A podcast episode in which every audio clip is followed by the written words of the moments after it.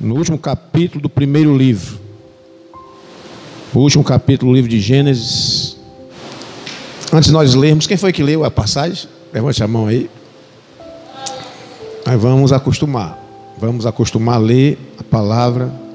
Gênesis capítulo 50, do versículo 22 ao 26.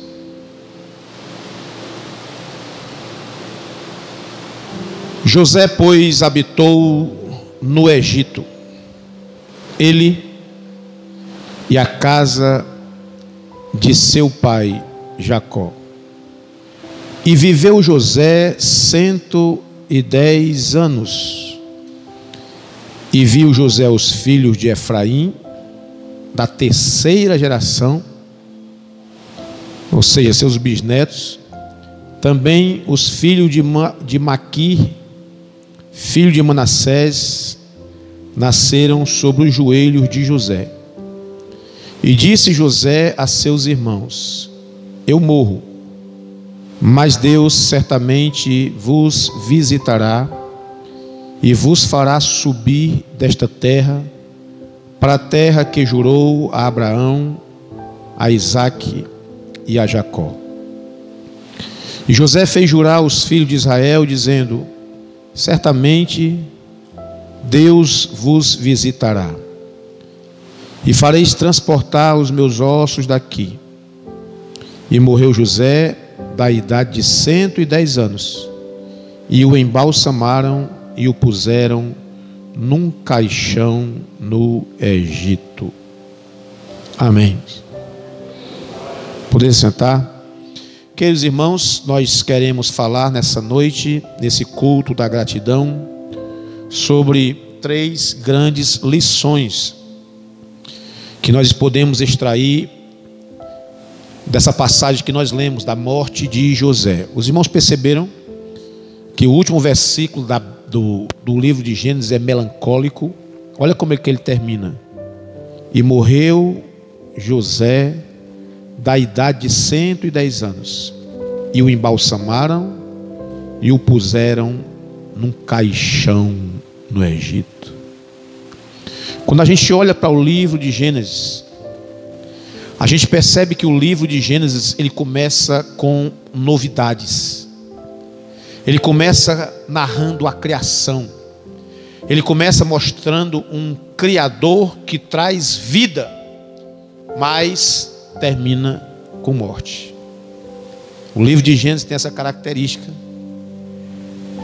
E a morte de dois ícones, de dois grandes personagens, cujas histórias ainda hoje inspiram a história de muitas pessoas. Quem foram esses dois homens que a gente vai ver, a gente vê nesse capítulo, nesse último capítulo, a morte de Jacó e a morte de seu filho José. Dois ícones, dois ícones, cujas mortes são narradas nesse último capítulo. E esses dois homens inspiram, a história deles inspira a história de muita gente na atualidade. Por exemplo, quem está assistindo aí aquele seriado da, da Record, está até mais fácil a gente pregar agora sobre o livro de Gênesis, que os irmãos estão assistindo e a gente vê que a história de Jacó inspirou muita gente, aquele homem que foi para a casa de Labão e, e, e, e, trabalha na casa de Labão e é perseguido, e a história está rolando ainda. E daqui a pouco nós vamos entrar na história de José, um garoto novo que teve uns sonhos, e depois aqueles sonhos, eles, para se realizar, passou um determinado tempo, se não me engano, 13 anos ou foi 17 anos até que o sonho dele se realiza, e muita gente se inspira nisso, ah, os sonhos, os sonhos de José e tal, de tal sorte que esses dois homens, eles falecem, a morte deles é registrada aqui, e eles deixaram um grande legado. Mas, veja, nós queremos falar não especificamente sobre a história de José, mas sobre a morte de José. E essa história, a história da morte de José, ela vai nos trazer três importantes lições que, que a gente tem que sair daqui hoje com essas lições na cabeça, decorando, tá certo? Queria que você saísse daqui hoje dizendo assim, repetindo as lições. Você leva uma topada, você volta e continua de novo e vai decorando essas lições. A primeira lição, irmãos. A primeira lição que nós extraímos é o ensino sobre o equilíbrio, a sobriedade. Na linguagem do Novo Testamento, a temperança de José. Um homem equilibrado. O homem que possuía uma temperança. Por quê? Porque ele tem plena consciência de que os seus dias haviam chegado ao fim. Perceba que, apesar dos seus 110 anos de idade, ele ainda tem uma sã consciência e ele vai se lembrar do passado e vai falar sobre o futuro. No, cap, no versículo 24, ele diz assim: E disse José a seus irmãos: Eu morro, mas Deus certamente vos visitará e fará subir desta terra. Está falando sobre o futuro. Terra que jurou a quem? Ao meu pai Jacó, a meu avô Isaque e ao meu bisavô Abraão. Então era um homem equilibrado, apesar da sua idade, ele tem plena consciência do futuro e também não esqueceu o passado. A consciência de José, irmãos, de que os seus dias haviam chegado ao fim, nos ensina que nós devemos compreender que há um tempo determinado por Deus, não por nós, para cada propósito nesta terra. Há um tempo, há um começo, um meio e um fim. E essa consciência sobre o tempo determinado por Deus é uma característica de homens sábios. Porque os ignorantes, os tolos, eles não têm essa consciência. Não sabe quando é o tempo quando o tempo deles começa, não sabe quando termina, não sabe qual é a duração, vivem atrapalhado na vida sem saber de nada disso. Mas os homens que são sábios, os homens que têm sabedoria, eles têm consciência do tempo. Veja aí Salomão, Eclesiastes 3 e 1, Salomão diz: há um tempo determinado para todo propósito. Quem é Salomão? Cara inteligente. Quer ver outro? Jó. Jó sabia também que havia tempo determinado para tudo. Ele diz assim: Olha, o Senhor deu, amém. O Senhor tirou? Amém. Louvado seja o Senhor. Não tem negócio de mimimi. O Senhor deu, glória a Deus, tomou. Consciência. Vocês ouviram que o hino foi, esse último hino foi cantado aqui? Se Deus quiser, Ele é. Se Ele não quiser, Ele é. E se a porta abrir? E se não abrir? E se você for abençoado? E se padecer tribulação? Mas vai diminuindo, né? Ele é Deus, ele é Deus. Ele é Deus em todas as circunstâncias. Você quer saber de um crente se ele é sábio? Ele entende o tempo de Deus. Ele sabe, rapaz, Deus me deu isso aqui Deus tomou. Rapaz, foi ele. Louvado seja o nome do Senhor. Paulo também é incluído nessa categoria de homens equilibrados, porque ele vai dizer o seguinte: em nada eu tenho a minha vida por preciosa. O que é que ele estava dizendo? Estou trabalhando para o Senhor, rapaz. Quer me matar? Tem problema não. Se chegar o tempo de Deus, eu não tenho a minha vida por preciosa em nada. E Cristo? O que, é que diz de Cristo? Sabia, sabia. A Bíblia vai dizer que quando se aproximou o tempo de ele ser crucificado, ele colocou em seu coração um firme propósito de ir a Jerusalém. Ele andava pregando por uns, por uns locais, umas cercanias, e de repente alguém chega e diz assim: Jesus, Jesus, pega o beco Pega o beco, te esconde, que Herodes está lambendo os beijos para te pegar. Nós falamos aqui domingo. Sabe o que, é que ele diz? Rapaz, eu prego hoje, curo hoje, expulso demônio amanhã. E diz para aquela raposa velha, diz para aquela raposa, que quando chegar o tempo determinado, eu vou para Jerusalém, porque importa que todo profeta morra em Jerusalém. Sabe o que é isso? Consciência do seu tempo, consciência do seu chamado. Mas, irmão, nós precisamos entender que há um, escute essa palavra, propósito. Só para uma questão mnemônica, para a questão de você gravar. Você pode repetir essa palavra? Propósito? Propósito. Propósito de Deus específico e temporário. Um propósito específico e temporário para nós. Por que temporário? Porque nós somos temporais. Nós temos começo, meio e fim. Se nós somos temporais, os propósitos de Deus nas nossas vidas são temporais. E todo propósito para o homem tem início, meio e fim. Exemplo. Quer ver uma coisa que acontece no nosso dia a dia? Os nossos relacionamentos. Por exemplo, certa época da nossa vida a gente celebra a amizade com alguém, adquire amizade com alguém, por exemplo, na sala de aula, na faculdade, na vizinhança, de repente a gente muda dali, termina a faculdade, ninguém nunca mais vê esse povo. Foi um tempo. Nossos relacionamentos é um tempo. Tempo, por exemplo, de namoro. Tem gente que namorou aí, namora não sei quantas mulheres aí, ou não sei quantos homens, até casar, quer experimentar de tudo.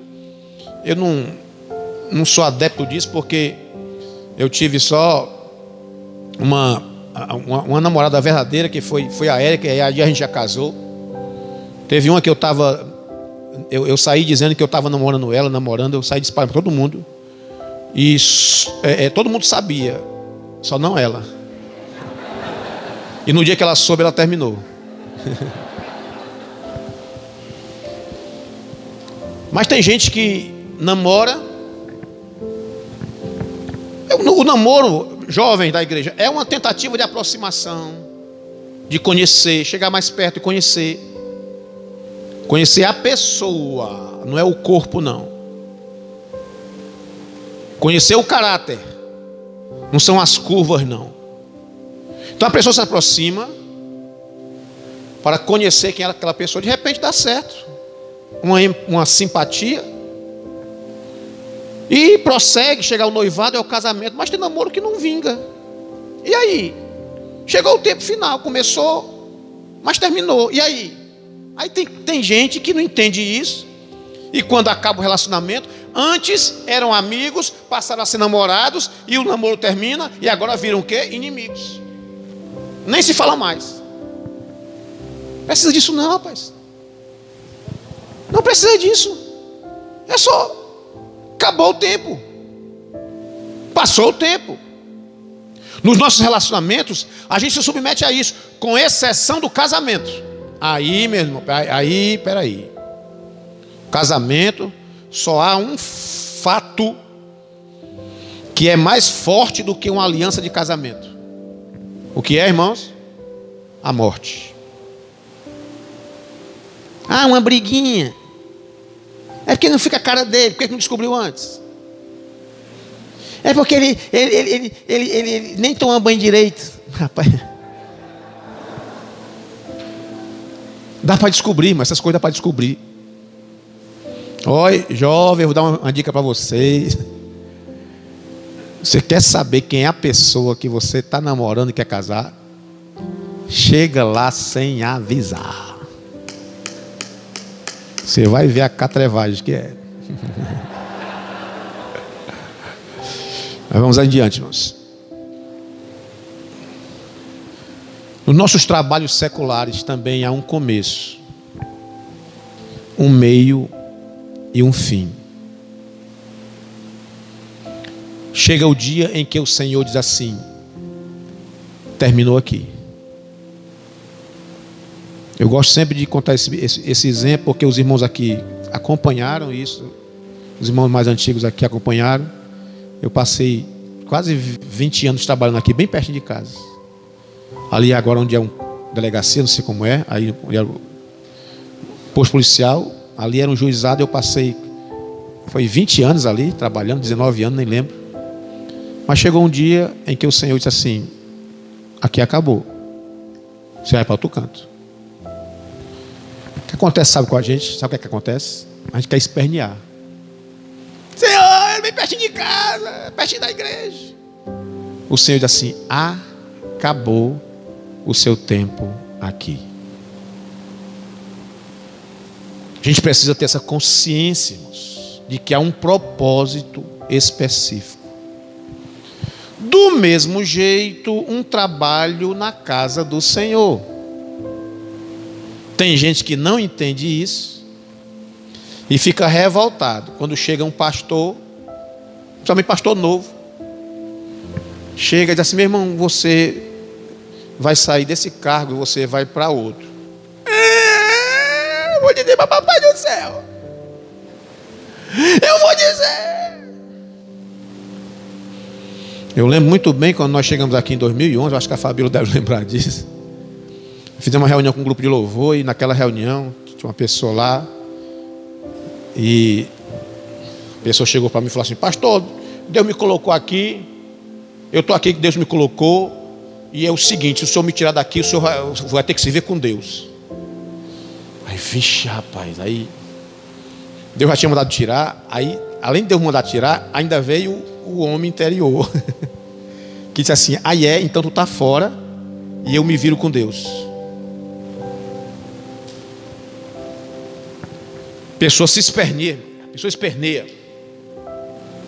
Irmão, a gente tem que entender que existe um tempo de Deus, um propósito de Deus. Meu filho, chegou aqui, Deus quis tirar Olha, tem uma frase que diz assim: ó, nunca coloque uma vírgula onde Deus já colocou um ponto final. Faça isso não, você se quebra todinho, você quebra o trabalho, quebra a igreja, rapaz, dá uma confusão, o trabalho desanda. A gente estava no Jardim Guanabara fazia sete anos. E em 2000 2013 Passamos um ano lá saindo aqui, 2011, aqui 2012, aí o Jardim Guanabara. 2013, chegou o final do ano, eu me despedi dos irmãos. Aí o Senhor, não, volta para lá. 2014 eu falei, não, agora eu vou sair, já faz dois anos, é o tempo do Monte Castelo. Vai ficar. 2015, 14, 15 e 16, rapaz, o pessoal dizia assim, rapaz, não sair mais daqui não, hein? Vai se aposentar aqui. Tem uns colegas lá que diziam, né? Aí foi 17, 18, e eu disse assim, rapaz, será que eu vou ficar mesmo aqui? Todo ano era aquele negócio de vou embora, é despedida, não sei o quê. 2019, aí chegou uma irmã lá do Jardim Guanabara e falou assim, pastor, o seu tempo aqui acabou. Eu falei assim, rapaz. Cheguei em casa e disse para a Érica, falei, minha filha, como é que vai ser que a gente sair dessa igreja? Porque quando nós saímos do Monte Castelo em 2012, nós choramos feito um menino redesmamado. Lembra aquele negócio? Lembra? choramos aqui, né? eu chorei, eu estava bem ali. Aí tinha, eu, eu lembro que eu estava bem ali, e os irmãos, a gente se despedindo, eu chorando, feito um desgraçado. Aí, aí eu, eu assim, e agora? Oh, sete anos no, no Guanabara, como é que eu vou sair daqui? Eu dizia, como é que eu vou sair daqui? Vou sair aqui arrastado assim, desmaiado, chorando. Chega o tempo de Deus, mas a gente sai. A gente dá graças a Deus e o povo também e o povo também. E ai de mim se voltasse, pastor, deixa eu ficar lá mais um tempinho. Não, irmão, chegou o tempo de Deus. Eu saí de lá em janeiro de 2020. Até agora não pisei o pé lá dentro. Mas é projeto de Deus. Chegou o tempo, meu filho, sai fora. Deus tem um tempo e um propósito. Pessoas que são equilibradas, inteligentes, elas entendem o propósito de Deus. A ausência, irmãos, a ausência dessa consciência nos prejudica. José tem plena consciência de que os seus dias, a sua linda história no Egito havia terminado. Ele vai dizer assim: Eu morro. Ele diz: Chegou meu tempo. E a gente não vê nenhuma variação de emoção assim, ah, desespero, depressão, ah, eu vou morrer. Não, ele disse: Eu morro e eu sei que o Senhor vai visitar vocês certamente no futuro. Tranquilo, tranquilo. Porque essa ausência dessa consciência nos vai trazer prejuízos. Tem gente que se desespera, lamenta, sai à procura de culpados. Ah, eu, e, eu, eu saí daquele cargo ali porque aquele pastor gente me tirou. Não procure culpados. Chegou o tempo de Deus. Fique na sua, calado. Dê graças a Deus por ter participado daquele departamento, liderado, sei lá o que for. Mas dê graças a Deus. Senhor, aqui estou eu. Irmãos, uma das coisas que toda a igreja toda deve orar é para Deus dar direção ao pastor da igreja. Para que as decisões dele não sejam tomadas por paixão. Não sejam tomadas assim apressadamente. Sejam dirigidas por Deus. Dirigidas por Deus.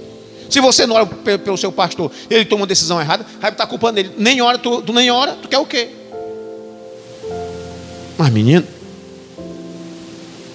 Aí vem murmuração, ingratidão.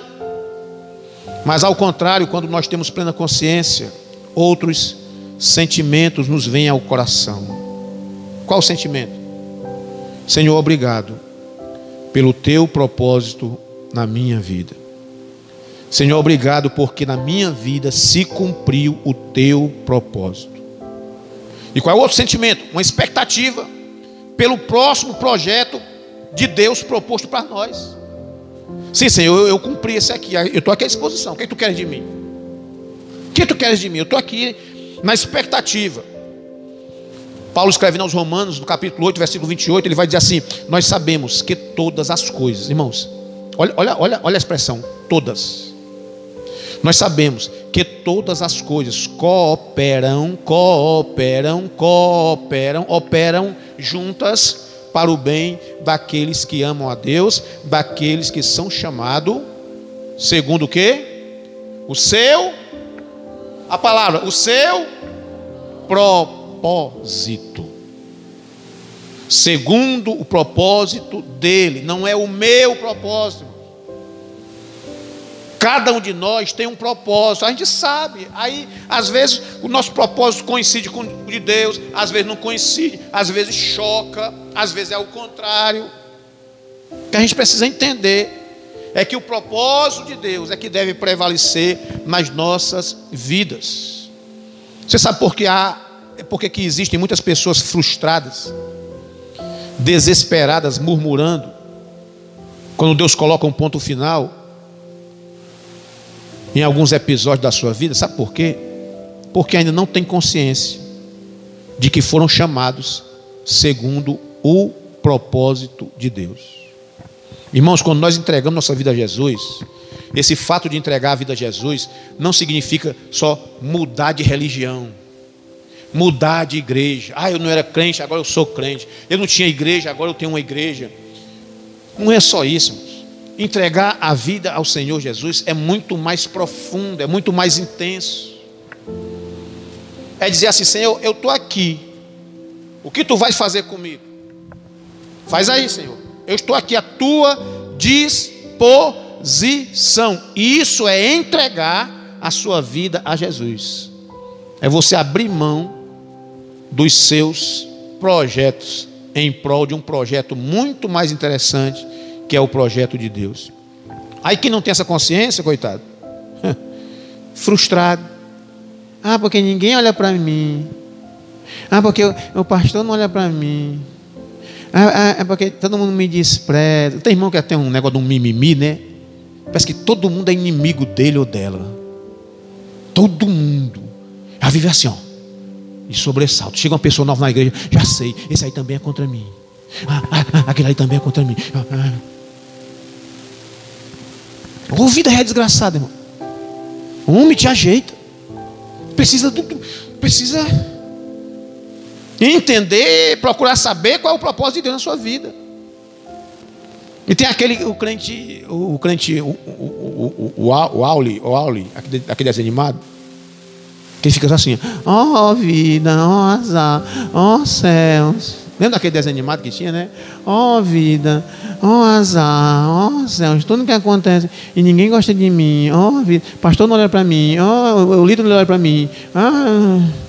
Segunda lição, a primeira, só revisando, a primeira lição é sobre o equilíbrio para saber que há um tempo determinado por Deus para todo propósito. Segundo, a despedida de José nos ensina a aprendermos a guardar a fé. Versículo 24: E disse José: Eu morro, mas Deus certamente vos visitará e vos fará subir desta terra para a terra que jurou a Abraão, a Isaac e a Jacó. José, é, é, José traz à memória uma promessa feita ao seu bisavô. Irmãos.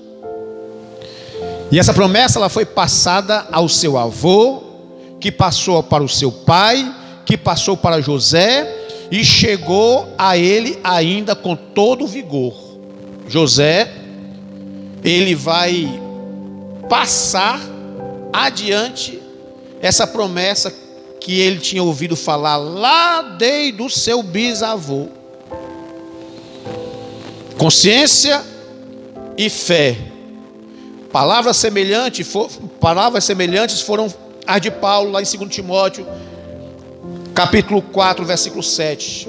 Paulo chegando ali na prisão no cárcere marmetino, ali em Roma, prisão fria, úmida, escura, ele lá dentro, e ele chega a uma consciência, e ele sabe que chegou o tempo dele, e ele diz assim: Eu, ele olha para o passado, eu combati o bom combate.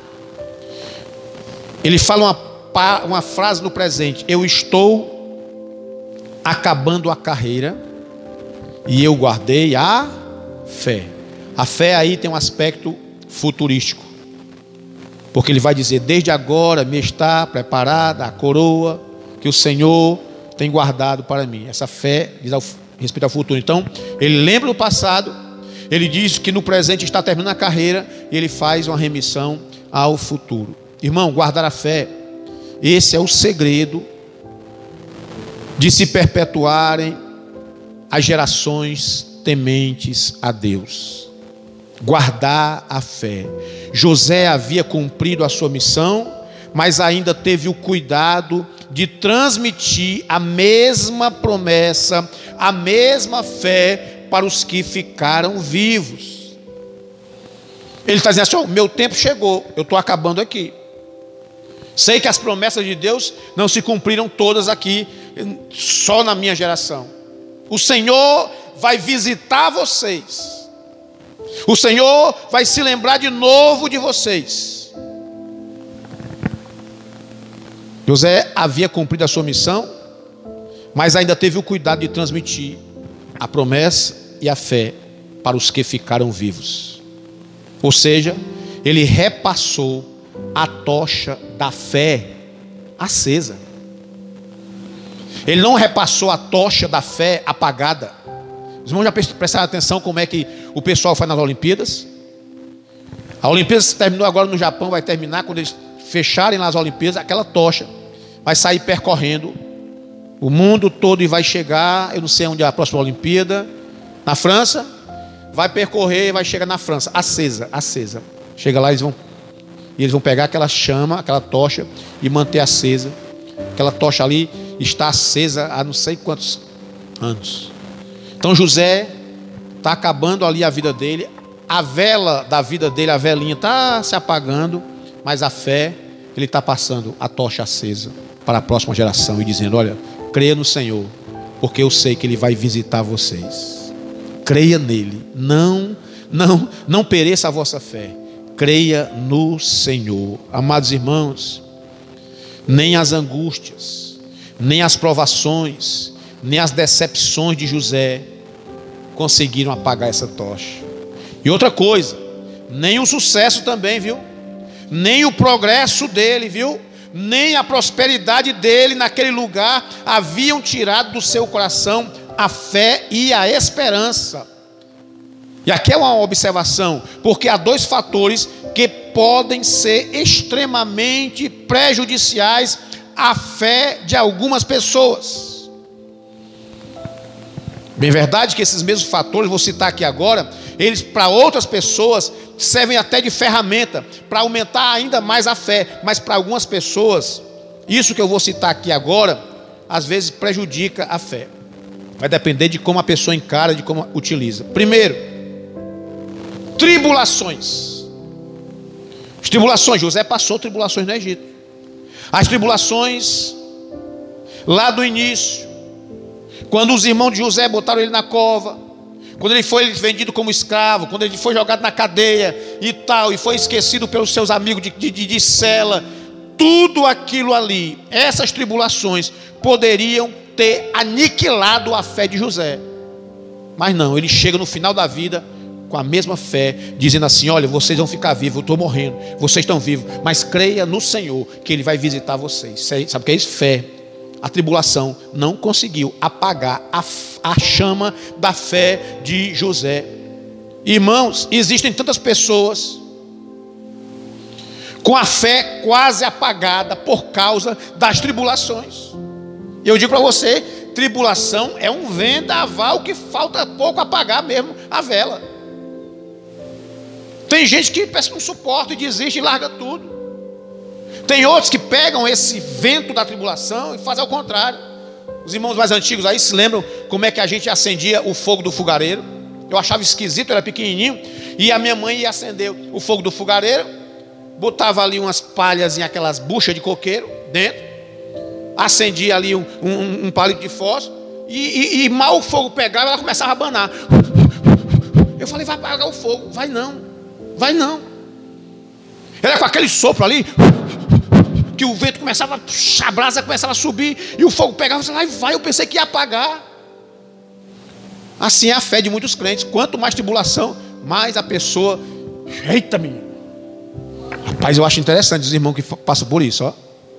Tem irmãos, rapaz, tem uns que. Meu irmão só vive debaixo de pé, e quanto mais pé, mais eles. A chama está acesa. Agora tem uns. Oh, meu Jesus. Basta chegar e falar assim, ó. Acabou, Zé. Já era.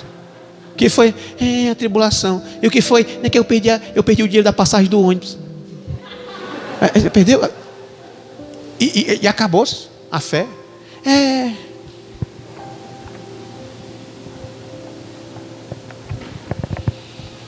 Quer ver outro fator? Que tanto pode aumentar a fé de alguém como pode diminuir? as bênçãos materiais. Perceba que José passou tribulações. As tribulações não conseguiram apagar a fé de José. Agora perceba que José foi materialmente abençoado. E a prosperidade de José também não esfriou a fé de José. Existem tantas pessoas que estão com a fé no vermelho por causa da fartura. Não tem crente, eu vou dizer uma coisa para você. Tem crente que, eu já disse isso aqui, que só vai debaixo de chibata. Que na hora que Deus abençoa ele um pouquinho, se ele trocar a bicicleta monareta por uma monarque, barra circular, ele se desvia. Mas é mesmo, tem crente que se trocar uma bicicleta por uma moto, pronto. Acabou-se a fé do homem. Ih, quer mais nada com Jesus, não? Jesus, para que te quero? Só te quero quando eu estiver precisando de novo. Quando a moto ficar velha. Não tem crente que não sabe administrar bens. Se perde todinho. Esse embaraço, já não tem tempo mais para Deus. Aquilo que era, ia ser uma bênção na vida dele tornou-se um, um mal. Aí o Senhor diz assim: Vixe, eu já sabia, mas eu queria mostrar para ele que ele não sabe administrar fartura. Então, meu bichinho, por amor a ti, daqui de volta. Não, Deus faz isso não. Estou fazendo por misericórdia. Irmão, você crê nesse Deus assim? Ele faz desse jeito, irmãos. Sabe por quê? Porque há um princípio bíblico que diz assim: aquele que é fiel no pouco vai ser colocado sobre o muito. Quem é fiel no pouco? Foste fiel no pouco, sobre o muito eu te colocarei. Irmão, se o Senhor te acrescentar uma coisinha a mais, continua sendo fiel. Se Ele te der um pouco mais, seja um pouco mais fiel. Se Ele te der mais, seja mais fiel. Se Ele te der muito mais, seja muito mais fiel. Nós não subimos uma escada de dois em dois degraus, é de um em um. E cada vez que nós subimos, a nossa musculatura vai se fortalecendo para a gente adquirir força para subir mais ainda. Então, José passa a tribulação, mas a fé dele, a fé de José não se apaga. José passa por momento no ápice da prosperidade. Eita, governador do Egito. O faraó diz assim: rapaz, eu vou te colocar aqui sobre tudo aqui, ó. Não vou nem pedir conta aqui. José virou o bichão mesmo. Mas aquilo ali não foi impedimento. Não foi impedimento. Aquilo ali não apagou a fé. O pastor já certa, certa vez pregando na sede, certas vezes pregando na sede, ele costuma dizer que existem pessoas que chegam lá, ai pastor, me ajude, que a, a minha padaria faliu, o meu minha oficina faliu, o senhor ora por mim. Aí ele vai e ora. Basta a pessoa melhorar, a pessoa diz, rapaz, cadê aquele fulano? Olha meu Jesus, cadê ele? Aí some, some. Sabe quando é que aparece de novo? Quando quebra. Não é isso? Rapaz, é muito abestado um homem desse. O cabo que faz isso, meu irmão. O Senhor está te abençoando? Rapaz. Ai, pastor, Senhor, o Senhor vai abençoar. O que é que eu faço? Eu vou parar de orar? Não. Amanhã, bem cedinho, seis horas, esteja aqui para orar. E é, é, é, mas é de graça em graça, de glória em glória. Aleluia. Tem outras pessoas que transformam uma atribulação numa oportunidade para se aproximarem mais ainda do Senhor. E há pessoas que transformam as bênçãos materiais em oportunidade de se chegarem mais e mais a Deus pela gratidão.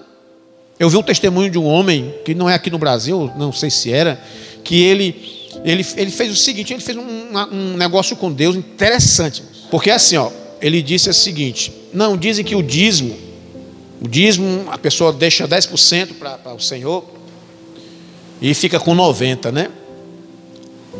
E ele inverteu, disse assim: se é o seguinte, vou fazer um negócio aqui.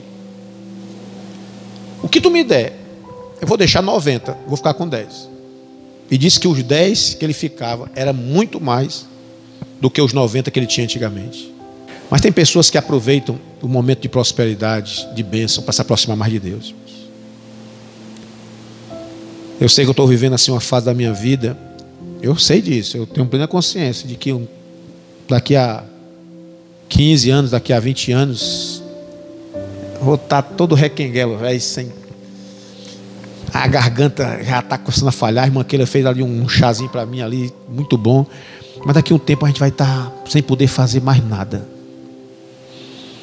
Porque a idade chega, né? o cansaço chega, os crentes matam a gente, os crentes matam a gente. Mata, mata. Vai chegar um tempo, irmãos, que eu sei que eu vou estar imprestável. Mas enquanto o Senhor está me dando força, enquanto o Senhor está me dando força, irmãos, eu quero estar pregando a palavra dEle. Eu quero estar fazendo a obra do Senhor. Eu, eu, eu quero estar fazendo. Se Deus me deu algum dom, se Deus me deu algum dom, eu quero pegar essa bênção que Ele me deu para trabalhar para Ele. Ou seja, aquilo que o Senhor nos dá de bom, a gente precisa se chegar mais perto do Senhor. Não permita que os bens que o Senhor te concede sejam fator de afastamento dele. Não permita. Lá em Provérbios, capítulo 3, versículos 8 e 9, Salomão vai dizer: Afasta de mim. Olha só, Provérbios 30, versículo 8. Diz assim: Afasta de mim a falsidade, a vaidade e a palavra mentirosa. Não me des nem a pobreza nem a riqueza. Mantém-me do pão da minha porção acostumada. Para quê? Para que porventura, de farto, eu não negue e diga: Quem é o Senhor? Ou que, empobrecendo, venha a furtar e desonre o nome do Senhor. Sabe o que é isso aqui, irmão? Equilíbrio. Equilíbrio. Independentemente das circunstâncias, boas ou ruins, nós temos que aprender com José a manter a fé e repassá-la, a fé e a esperança que um dia nós recebemos, independentemente do que aconteça, sejam tribulações ou bênçãos, nós precisamos manter nossa fé viva. Aqui está a irmã Isma, ali está a irmã Célia. Não sei se mais alguém conheceu o meu sogro, pastor Raimundo Pereira de Lima, que foi pastor aqui da congregação Tempo Central Olavo Bilac, na outra rua. E ele um dia chegou, chegou lá em casa, aqui na minha casa, e trazendo a notícia, trouxe um exame e aquele exame chocou todos nós, foi um chorou grande. Ele estava com câncer no intestino. E aí, aquela tribulação e tudo, e começou aquele tratamento. E o médico foi fazer a cirurgia, aí começou a quimioterapia, radioterapia, cabelo caindo, ele emagrecendo, magrinho, magrinho. Ele foi fazer a cirurgia um dia e começaram a mexer e viram que o tumor estava espalhado e saíram parando, emendando uma parte do intestino com outro, e lá vai, e foi um negócio sério. E ele ficou com o intestino pequenininho. E resumindo a história, ele foi piorando, piorando, e em cima de uma cama já magrinho, ainda pastoreando a igreja do Acarape. E ele ia lá, às vezes eu ia com ele na sexta-feira, ele me levava, Jeta, vamos lá, eu quero que você, você pregue lá, porque eu, eu ia com ele, meu irmão ia com ele os filhos dele iam com ele, e um dia ele em cima da cama, já bem magrinho, né? Eu vendo aquela situação, aquilo ali parte o coração da gente, parte o coração, a fé da gente fica vacilando. Eu cheguei para ele e falei assim: Irmão Raimundo, como é que está o senhor?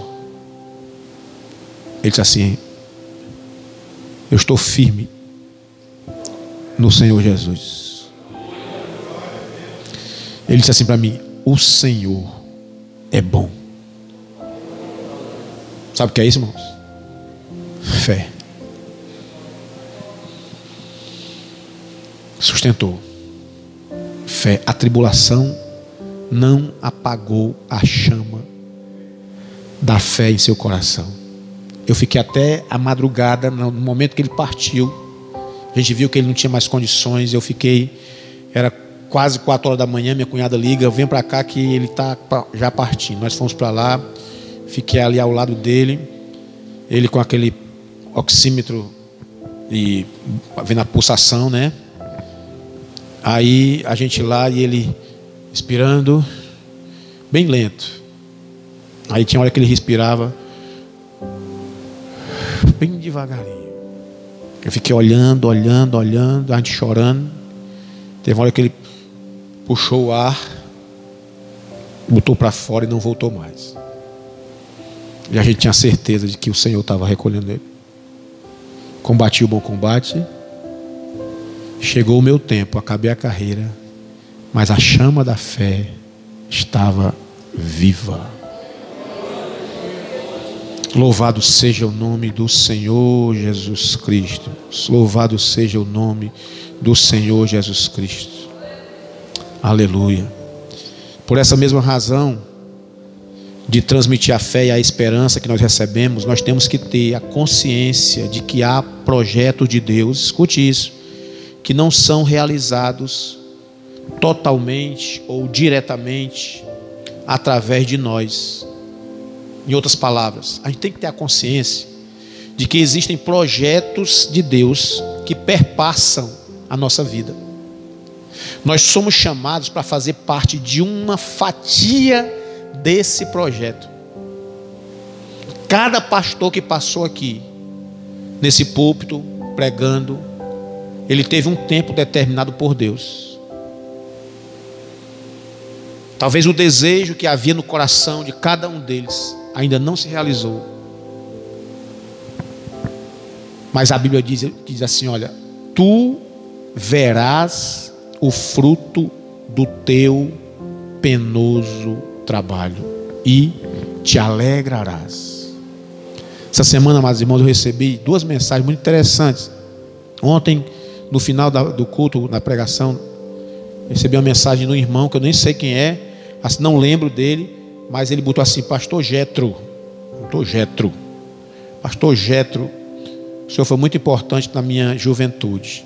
E eu aumentei a foto, ver quem era. Mas é difícil a gente reconhecer as pessoas, né? Porque as pessoas botam no, na, na, rede social a sua melhor foto, aí fica irreconhecível. Geralmente o cabo é fake, só mais dá um grau assim, é reconhecível.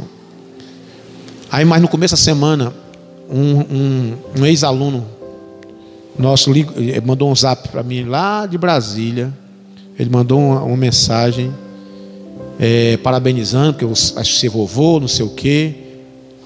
Aí ele disse assim, rapaz, eu tenho muita gratidão. Eu não estou dizendo isso aqui, mano, não é para engrandecimento, não. Eu não, não gosto dessas coisas, não. Estou dizendo porque cabe aqui dentro da palavra, tá certo? Mas assim, rapaz, eu tenho uma gratidão muito grande na sua pessoa. Escute isso. Todas as vezes que eu abro a Bíblia, eu me lembro de você. Por quê, irmãos? Porque no ano de, dois, de 95 a 2001, nós estivemos na congregação Tempo Central da Nova Assunção. E ali começamos aquele empreendimento do curso de leitura da Bíblia. E na primeira turma havia 15 alunos, esse rapaz estava no meio, adolescentezinho. No outro ano terminamos o Antigo Testamento, uma turma de 25 alunos, ele estava no meio. E ele disse assim: Você foi fundamental para a minha estabilidade espiritual. O que a gente plantou naquele tempo, eu nem sabia que um dia ia colher. Mas a Bíblia diz assim: ó, faz tua parte, lança o teu pão sobre as águas, porque depois de muitos dias o acharás. José no Egito, ele vai compreender que ele não era o fim de todas as coisas. Ele vai entender que ele teve um uma participação na história dos hebreus. Ele foi fundamental para os hebreus escaparem no Egito, a família dele escapar no Egito. Chegaram ali com 70 almas e saíram com 430 mil pessoas. José teve uma participação, teve, foi fundamental. Mas ele sabia que ele fazia parte apenas de uma parte da história. Existem muitas pessoas vaidosas, muitas pessoas vaidosas que elas acham que o trabalho que o Senhor confiou a elas tem que dar resultado em tudo. Ele acha que ele é o fim de todas as coisas. Ele acha que ele é o único propósito que Deus tem. E se aquilo não se realiza na vida dele, ele fica frustrado. Não é assim, irmãos. Cada um de nós cumpre uma etapa. Cada um de nós cumpre uma etapa. Você for professor de escola dominical, amém. Você está pregando aqui, você está ensinando seus alunos, os alunos rebeldes, você não, e não sei o que, você, não se preocupe, faça o seu trabalho. Um dia você vai sair, vai para outra congregação, vai para. Não sei. Um dia você vai ver o seu ex-aluno, vai dizer, cara, aquelas aulas lá, meu irmão, aquilo ali me sustentou.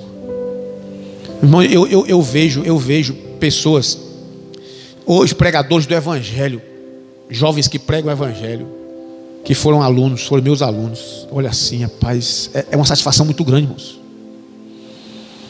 No tempo que eu pregava para eles, ele era meio rebelde e não sei o quê. Eu, rapaz, esses caras são sem futuro. Não diga isso. Faça a sua parte, plante a sua semente, lance o seu pão. Entenda que você tem um tempo. Quando o Senhor diz assim, tá bom, chegou o seu tempo, venha para cá, que agora eu vou botar outro. Propósito de Deus, ele vai passando e nós fazemos parte de uma parcela. Entenda isso. José entendeu. Ele entendeu que foi importante. E ele vai dizer: Eu morro. Mas eu sei que a história não acaba aqui. O Senhor vai visitar vocês. O Senhor vai visitar vocês. E a terceira e última lição é uma lição de desapego às coisas terrenas. Olha o versículo 25.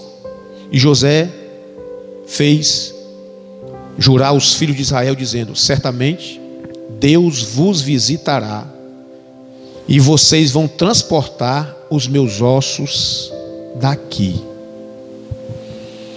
Se você for para Êxodo 13 e 19, está escrito assim: E Moisés levou consigo na saída do Egito os ossos de José, do jeito que ele havia pedido porquanto havia este solenemente ajuramentado os filhos de Israel, dizendo: Certamente Deus vos visitará, fazei, pois, subir daqui os meus ossos convosco. E lá em Josué, escute só, lá em Josué 24, 32, também os ossos de José, que os filhos de Israel trouxeram do Egito, foram enterrados na cidade de Siquém, naquela parte do campo que Jacó comprara aos filhos de Emor. Passaram 40 anos, levando aquela ossada. Está pensando? Um, um, saco de osso, um caixão de osso. O que é isso aqui? Para os ossos de José.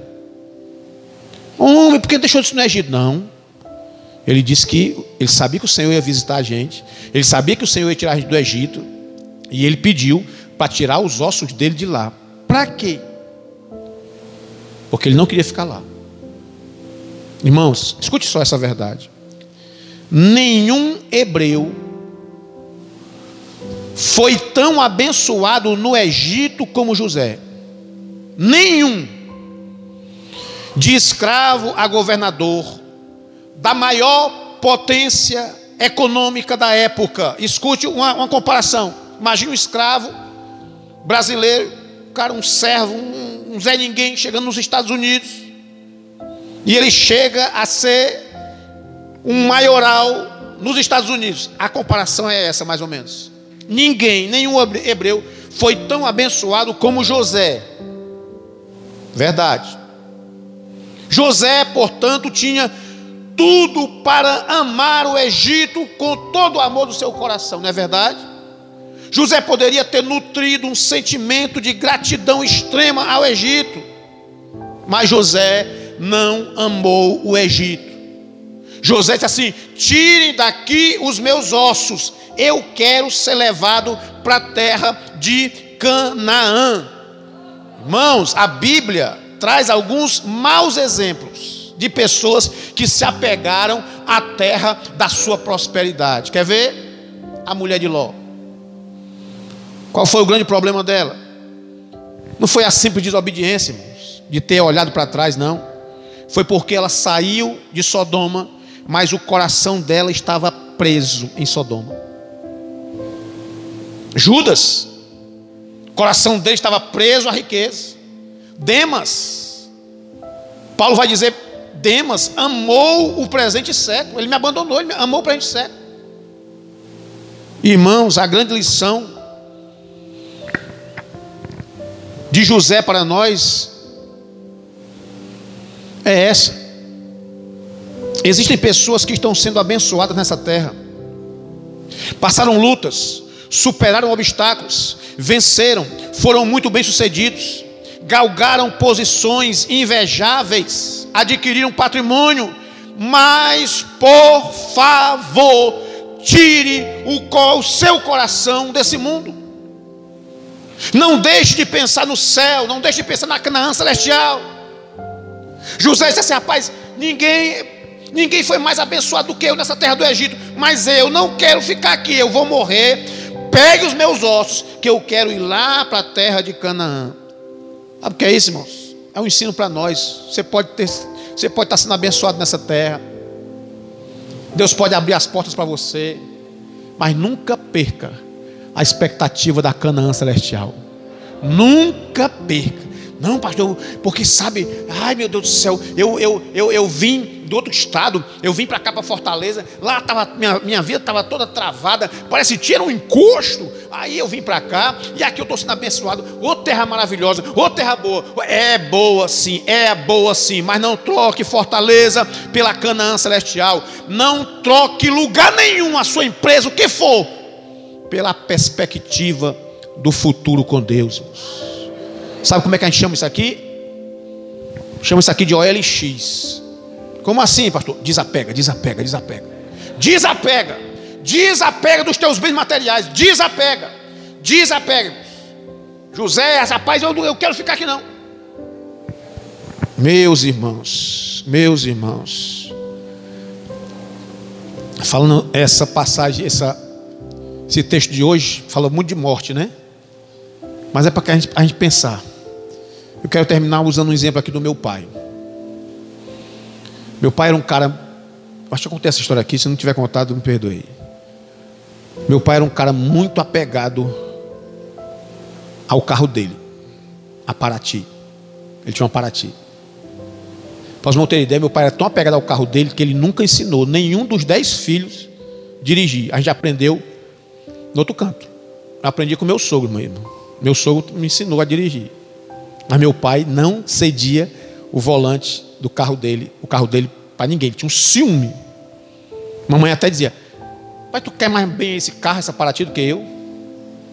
Papai saía para dar uma volta com a gente, quando ele voltava, irmãos, ele ia lavar esse carro. Ele, ele entrava debaixo do carro, ficava limpando os, os os paralamas, o carro, o carro, os bancos do carro eram dessa altura, só de tapete que ele botava em cima dos bancos. Era um amor tão grande para ti. E o papai também contraiu câncer de próstata e meu pai era meio rebelde, meu pai era filho de pastor, mas era aqueles cabos assim que crente casca grossa. Mas um dia Jesus quebrou ele, bem quebradinho. Ele, papai não queria. Papai nunca quis. Papai era filho de pastor, mas nunca desejou subir em cima da tribuna para pegar o microfone para dizer nada. Papai não queria nada com o microfone. Nunca quis. E ele era meio incrédulo. Meu pai era assim. Meu pai era, era na igreja todos os dias, mas ele era meio, meio casca grossa. Mamãe dizia assim. A gente adoecia, a mamãe dizia assim: Jesus vai curar. Ele dizia assim: cura nada. cura nada. A mãe, Luiz, Luiz. Cru. A gente ia orar, culto doméstico lá em casa, todos, todos os dez ao redor da cama, assim. Papai, mamãe, mamãe orando, mamãe sempre foi. Mamãe chorava e tal. Mal se ajoelhava, começava a chorar, quebrantada. E o papai ficava, oi, oi, oi. Cru, não. Depois que ele contraiu o câncer, ele teve uma visão. Estava na UTI, estava numa, naquela UTI terrível e depois teve alta, aquela melhorazinha, o pessoal chama melhora da morte, né? Ir para casa. Quando ele estava lá em casa, na cama do, da, do home care lá, aí ele me chamou, Jeto, vem cá. Digo, pai. Vem cá, Oswaldo. Oswaldo era um irmão. Vou contar uma coisa para vocês. Pode contar. Ó, eu estava no hospital. eu tive um arrebatamento. Foi, pai? Foi. A gente chegava na porta de um lugar que parecia ser o céu. E aí, pai? Aí tinha um anjo, uma prancheta na mão. Ele dizia: Quem quer ficar? Todo mundo levanta a mão. Eu quero ficar. Ele: Não, agora não. Vamos comigo aqui. Ele disse que de, ele, ele via aquela cena. Ele disse que descia a um local terrível. Apavorante. E todos aqueles que estavam ali com ele, querendo sair de lá, querendo sair. Aí o anjo, espera aí, fica aqui só um pouquinho, olha aí. Vida chorando, alma chorando, um clamor, um chororô, uma perturbação. Aí eles, aquela repulsa. Aí aquele anjo levava eles para outro local, chegava lá no céu, um local que era o céu, um local de paz, de satisfação. A presença de Deus era tão forte. Depois que eles viram aqueles dois ambientes, aquele anjo com a prancheta na mão perguntou: Você quer voltar para a terra ou já quer ficar? Eu quero ficar. Você, eu quero ficar. Eu quero ficar. Todos eles diziam. Aí o anjo disse assim: Você fica, você fica, você fica. Chegou a vez dele, ele disse: Você volta. Você volta para contar. Não, mas eu quero ficar. Você vai voltar para contar. Papai contando isso. Ele disse assim: Meu filho, ele chorando. Ele disse assim: Meu filho, eu quero que você fale com o pastor, o irmão Zé Francisco, que eu quero uma oportunidade na igreja para eu dar esse testemunho. Falei, quebrantado. Aí eu perguntei assim, papai, e a Paraty? Sabe o que ele disse? Ele só fez assim, meu filho, ó. Venda, faz o que quiser, dê. Sabe o que é isso? Desapega. Desapega. Aleluia. Desapega. Aleluia. Que Canaã é bem melhor, irmãos. Canaã é bem melhor. Louvado seja o nome de Jesus. É importante a gente aprender com José que Deus tem um propósito que há um tempo, aleluia, para todo propósito. É importante a gente aprender com José que a tribulação nem a prosperidade podem apagar a nossa fé. É importante a gente aprender com José a desapegar das coisas desse mundo. Que Deus nos abençoe, que o Senhor tenha misericórdia das nossas vidas e que possamos guardar esta palavra em nome de Jesus.